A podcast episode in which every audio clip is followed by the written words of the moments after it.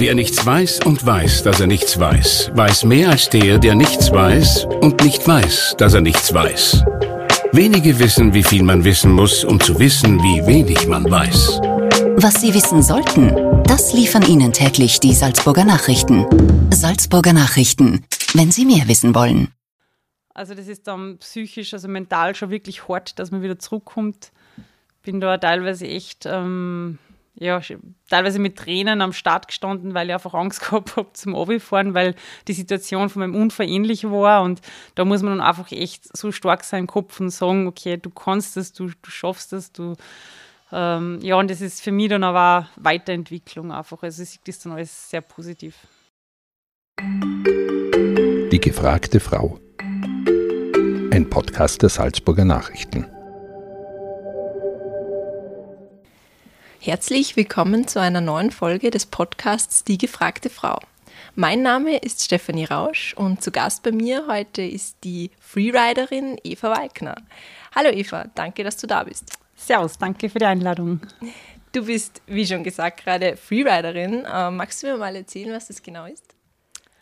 Also der Begriff Freeriden, die ein bisschen ältere Generation wird wahrscheinlich Varianten vorne dazu sagen. Es ist eigentlich alles, was so abseits der gesicherten Pisten passiert. Also idealerweise jetzt, wenn man so das Idealbild hat, ist es natürlich ein unverspurter Pulverschneehang, ähm, blauer Himmel, Sonnenschein, ganz viel Pulverschnee.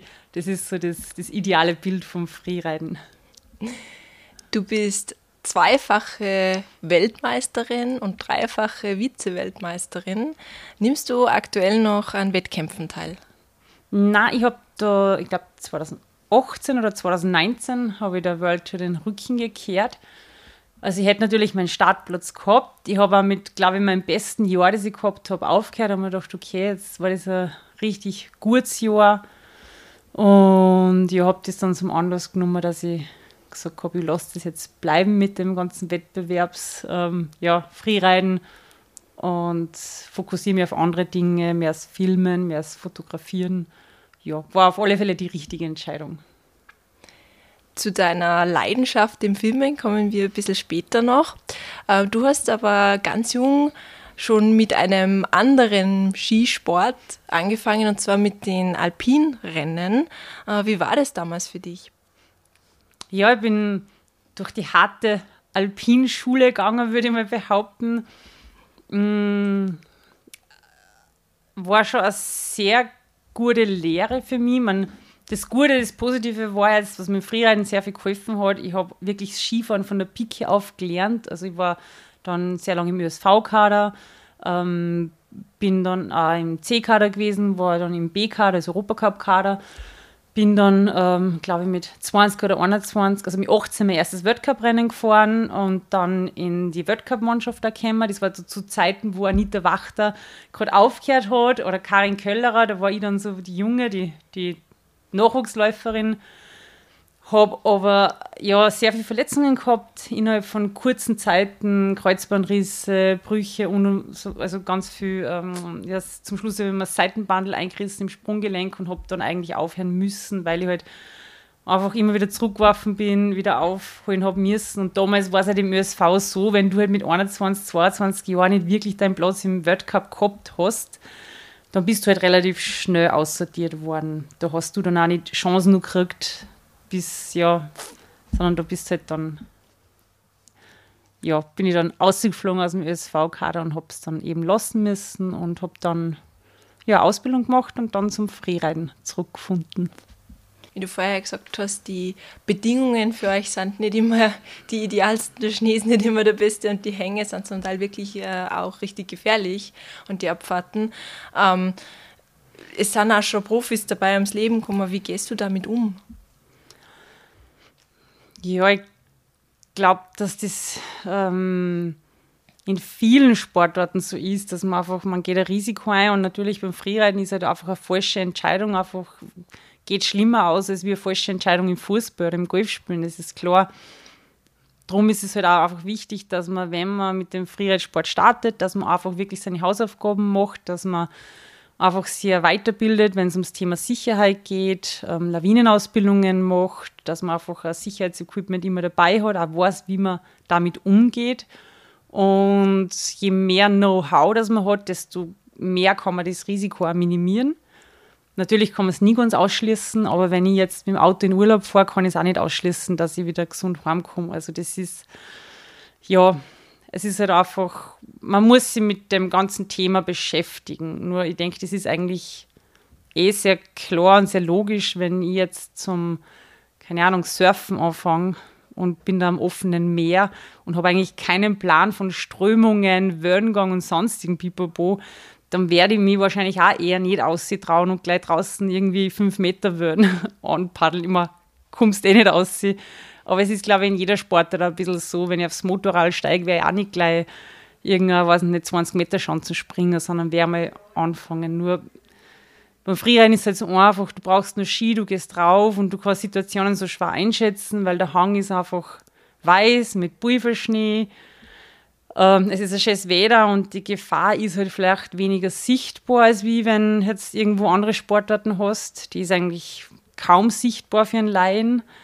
Und das ist dann eigentlich das Gefährliche. Und darum muss man halt auch immer die Leute ja, appellieren, dass man sich einfach wirklich da an der Nase nimmt und ja, sie weiterbildet. Dann glaube ich, kann man es relativ sicher betreiben.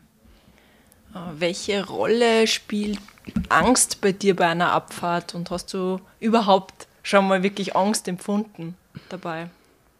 Also, wenn ich jetzt natürlich einen gemütlichen Hang habe, dann ist die Angst natürlich nicht vorhanden, aber da gibt es auch keinen Grund zum Angst haben. Nur wenn ich jetzt wirklich ja, für Filmarbeiten wo bin oder wenn ich auf der World Tour bin, da ist die Angst schon sehr präsent. Ich glaube, jeder, der sagt, er hat keine Angst, ähm, liegt sie vielleicht selber ein bisschen an oder ist vielleicht zu cool, um das zuzugeben.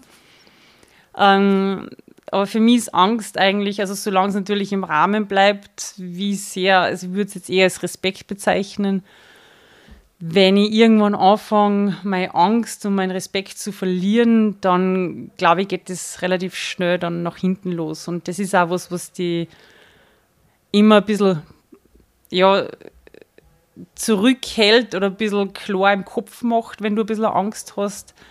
Weil wenn ich in einen Hang reinfahre und ich habe keine Angst, dann ja, glaube ich bin unsterblich, dann ja, wird man wahrscheinlich schnell eines Besseren belehrt. Also Angst ist meiner Meinung nach sehr, sehr wichtig und auch nichts Negatives.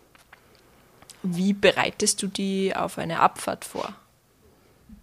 Also für einen World Tour Run oder für ähm, jetzt zum Beispiel beim Filmen, wenn ich jetzt ein bisschen was Größeres vorhabe, dann sehr lange. Also ich habe mich teilweise für so World Tour ähm, wirklich schon zwei Wochen vorher vorbereitet, habe sehr viel Bildmaterial studiert aus den vergangenen Rennen, habe versucht, ähm, ja, YouTube-Videos zu finden und also man bereitet sich wirklich sehr gut vor und dann zwei Tage vor dem Event oder vor dem Filmprojekt, wie auch immer, ähm, da mit dem Fernglasel drauf schauen. Man macht Fotos aus allen verschiedensten Winkeln, von rechts, von unten, von der Seite. Man darf ja den Hang nicht befahren.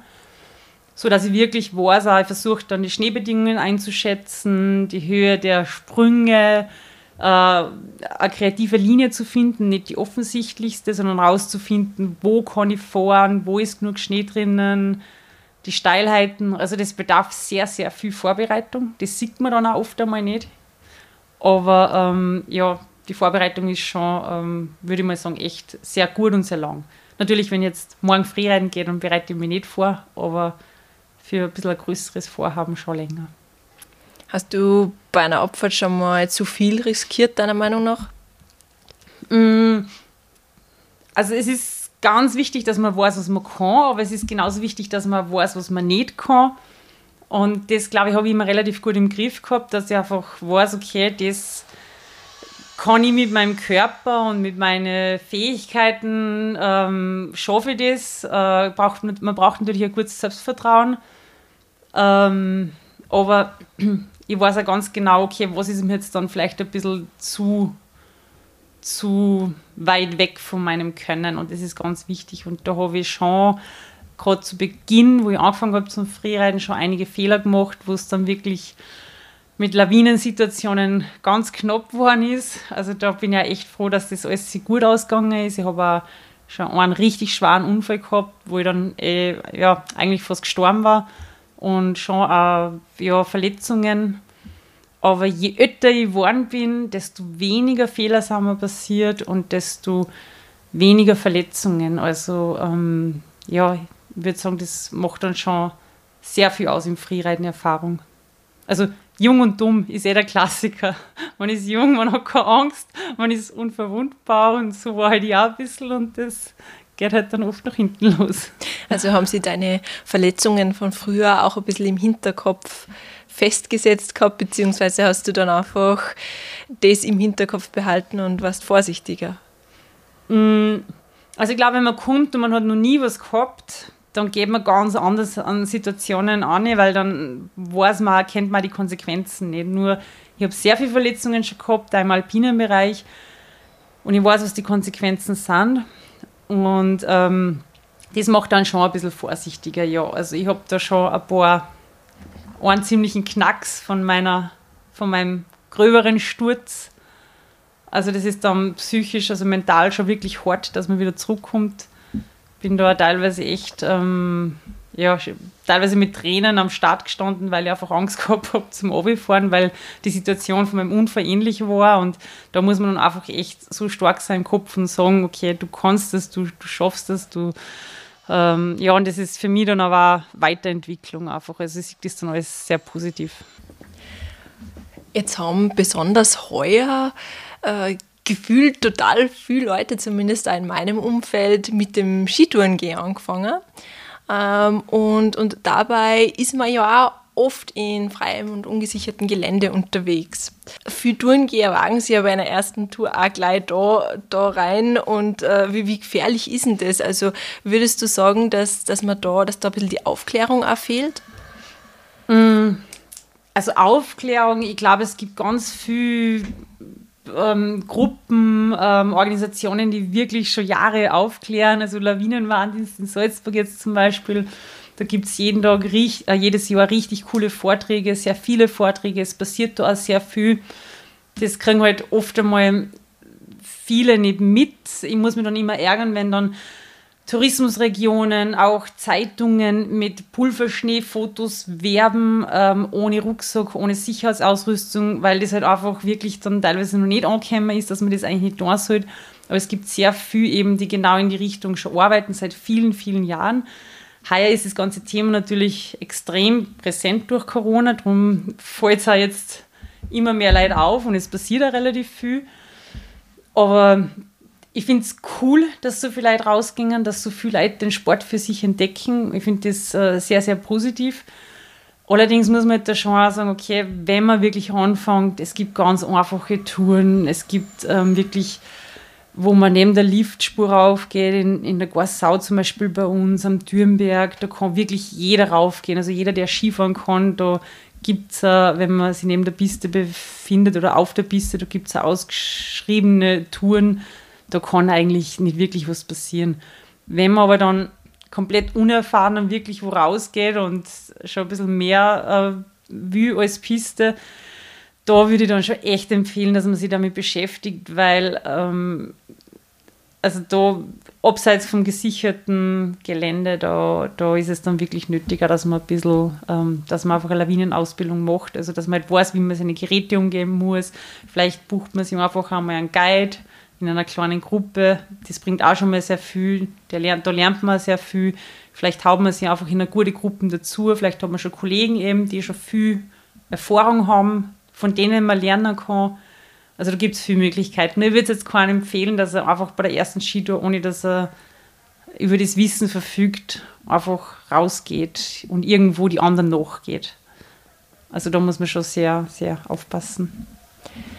Du bist ja nicht nur Profisportlerin, sondern unter anderem auch äh, Filmproduzentin. Erzähl mal was drüber. Was machst du genau da? Ja, ich weiß jetzt nicht, ob ich mich Filmproduzentin nennen würde, aber ähm, ja, ich habe halt einfach ein paar Skifilme schon produziert. Das, ähm, ja, man macht das halt da alles sehr lang natürlich. Man ist da äh, einsamer Kämpfer vom Konzept schreiben bis zur Organisation und habe da, ja, es macht mir Spaß, äh, so Filme zu produzieren. Es gibt mal die Möglichkeit herumzureisen. Also ich war für ein, für ein Filmprojekt im Iran, dann war ich in Kaschmir, in Gulmarg für ein Filmprojekt, auch in Alaska zum Beispiel, in der Alaska Range, das war sehr cool und es gibt mir da die Möglichkeit, ein bisschen herumzureisen und die Welt zu sehen. Ist das ein reines Hobby von dir oder machst du das auch ähm, professionell, sage ich jetzt Du machst mal? Filme produzieren? Ja, genau. Ja, das gehört irgendwie so ein bisschen dazu, weil als Freerider bist du ja nicht irgendwie. Ähm, es gibt ja Freerider, die fahren Bewerbe und dann gibt es Freerider, die dann eher Filme machen, machen das mehr als, sagen wir, auf Influencer-Basis. Genau. Es ist ja bei uns nicht ganz so, dass man sagt, ähm, wie im alpinen Rennlauf, die Zeit rennt jetzt und die ersten 10 ähm, oder die ersten 30 sind Profis und verdienen Geld. Bei uns ist ja sehr viel Marketing, ähm, Kommunikation dabei, sehr viel Selbstvermarktung. Und ähm, ja, dieses Filme produzieren ist einfach so ein Nebenpart gewesen bei mir neben der World Tour. Das hat mir eigentlich relativ viel Sicherheit gegeben. Ich habe meine Platzierungen gehabt, wo es mein Budget gerechtfertigt hat von Sponsoren, wo es meine Verträge gerechtfertigt hat. Das hat eigentlich immer gut passt. Und die Filme nebenbei war halt einfach dann so ein Kommunikationsmittel, dass man einfach sagt, man hat einen coolen Film auch noch ausgebracht. Sind dann auch auf Tour gegangen. Das war relativ cool. Wir waren da bei so einem Film, äh, Mountains on Stage heißt das. Das ist jetzt eh seit, glaube ich, letztes Jahr in Salzburg auch. Und da waren wirklich in Paris, boah, wie viel waren das? Ähm, ich glaube, waren es 10.000 Leute. Es war echt, das war so, so arg, so geil. Und das ist dann eigentlich ganz cool, wenn du dann deinen Film zeigen kannst. Und, aber das ist jetzt nicht irgendwie, dass man damit Geld verdient. Also Du machst hauptsächlich Filme übers Freeriden, oder? Mhm. Ähm, besteht da Druck für die, dass man immer noch bessere und spektakulärere Bilder liefern muss? Ja, es ist schon voll der Druck, weil, ich sag mal, du hast ja das sehr limitiertes Budget.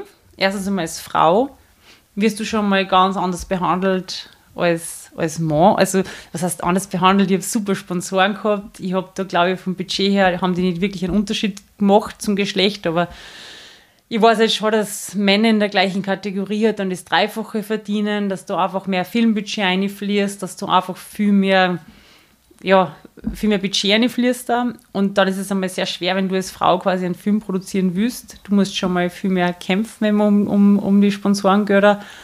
Und ähm, es ist schon so, dass man jetzt immer kreativer werden muss, eigentlich, was Filme angeht. Ähm, damals, 2008, glaube ich, war das, war im Iran. Da war das noch recht, ähm, boah, im Iran Skifahren. Jetzt mittlerweile ist es so, okay, im Iran Skifahren ist eigentlich schon relativ gewöhnlich, sage ich mal. Oder auch, wir haben so eine Erstbefahrung vom Olymp gemacht, 2010. Griechenland Skifahren ist jetzt auch schon sehr ähm, gewöhnlich, eigentlich fast, würde ich mir behaupten.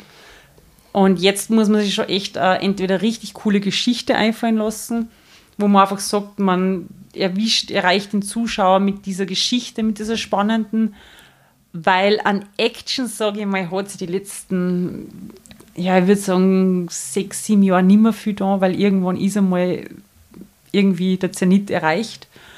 Und es ist aber schon sehr viel Druck, äh, gerade bei uns Frauen ist nur sehr viel Potenzial. Also da glaube ich, sind wir nur weit weg vom, vom absoluten Limit. Oder weit vielleicht nicht, aber doch nur ein bisschen weg.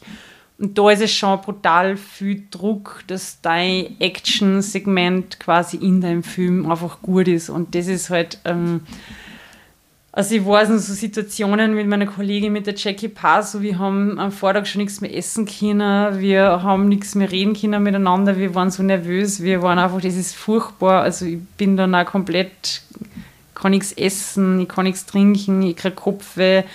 Also es ist so für eine Abfahrt oder für zwei Abfahrten verbraucht, hat es bei mir immer so viel Energie verbraucht, dass ich am Ende vom Tag komplett Banane war. Also ich, ich habe ich war total ausgelaugt. Also es ist psychisch, sind solche Sachen brutal anstrengend, weil du einfach keinen Fehler machen darfst. Du musst alles sauber landen, sonst ist, du steckst, du hast eine Kamera mal bucht um, weiß nicht, 1000 Euro plus und dann hast du die perfekten Bedingungen, auf die du zwei Wochen wartest. Und dann hast du diesen einen Run, diese eine Abfahrt. Und wenn du die verkackst, dann kannst du quasi, weiß nicht, gleich mal das ganze Geld in einen Sand äh, ja, wegschmeißen. Und das ist dann schon echt viel Druck.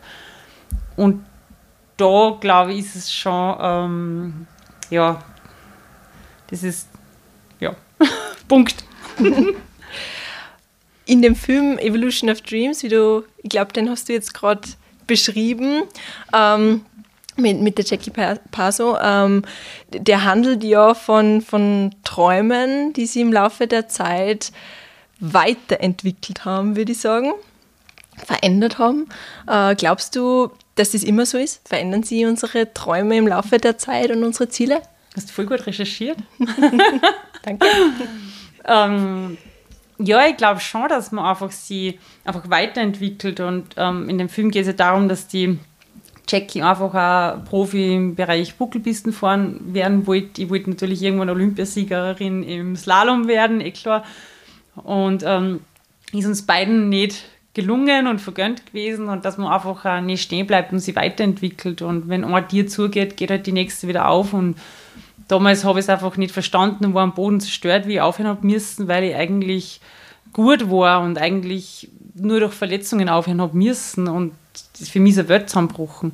Und jetzt im Nachhinein denke ich mir einfach, okay, ähm, ich habe da so ein bisschen die Einstellung, dass alles im Leben für irgendwas gut ist und dass es so kommt, wie es für mich gut ist. Und ich bereue jetzt gar nichts mehr und bin echt froh, diesen neuen Weg eingeschlagen zu haben. Und da glaube ich einfach, dass man sie nicht unterkriegen lassen soll. Und selbst wenn, wenn das eine nicht hinhaut, dann weiterkämpfen, aufstehen, Krone richten und, und weitergehen. Und irgendwo ja, wird es halt einfach nicht passt haben. Und ähm, ja, ich glaube, Wünsche und Träume zu haben, ist sehr, sehr wichtig, egal wie alt man ist.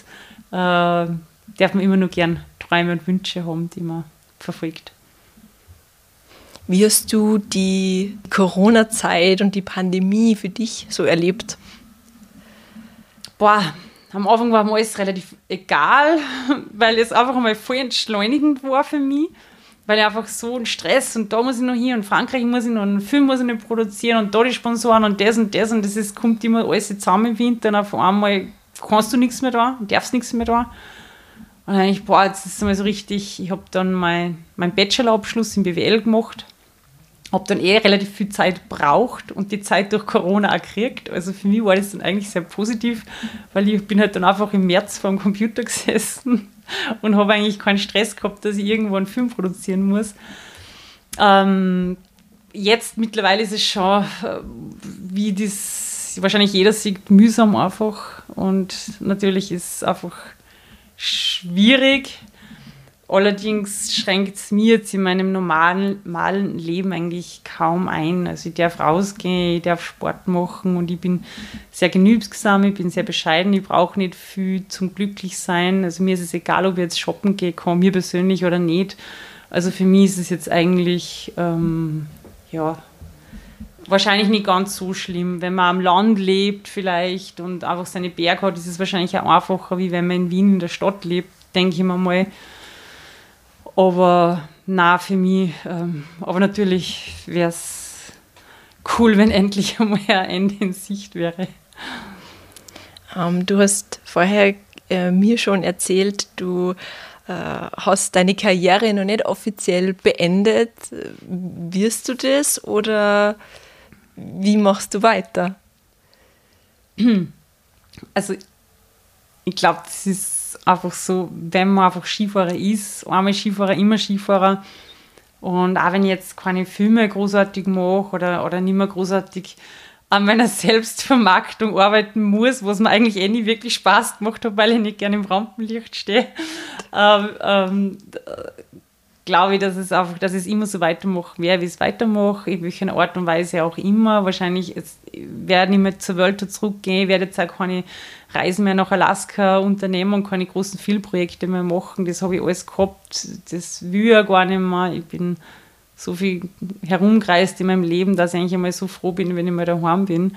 Und keine Ahnung, was sie so in Zukunft da wird, aber ich glaube, so Karriereende und Cut, wie man es üblich gewohnt ist, ähm, na, also was ist überhaupt Karriere? Also für mich ist das so, oder Profi im Freeriden, was ist das? Also äh, ja, ich mache es einfach weiter, so wie es mir Spaß macht, neben meinem Job und ja. Das heißt, man wird dich nach wie vor noch oft genug im, im Gelände, auf den Pisten, beim Skifahren treffen können. Mit Sicherheit ganz, ganz viel, vielleicht nicht mehr gerade irgendwo für ein Filmprojekt oder so, aber einfach für mich selber ein bisschen mehr fahren gehen, für mich selber die Heimatberge ein bisschen mehr erkunden. Das habe ich die letzten zehn Jahre einfach total vernachlässigt und ich bin total happy, wenn ich jetzt daheim irgendwo Skitouren gehen kann. Ganz gemütlich, ohne irgendwie einen Druck und das genieße ich eigentlich gerade extrem. Eva, vielen Dank für das nette Gespräch. Danke auch. Und ich wünsche dir weiterhin alles Gute. Dankeschön, dir. Das war ein Podcast der Salzburger Nachrichten. Redaktion Katharina Mayer und Sabrina Klaas. Wenn Sie mehr wissen wollen, finden Sie uns im Internet unter www.sn.at.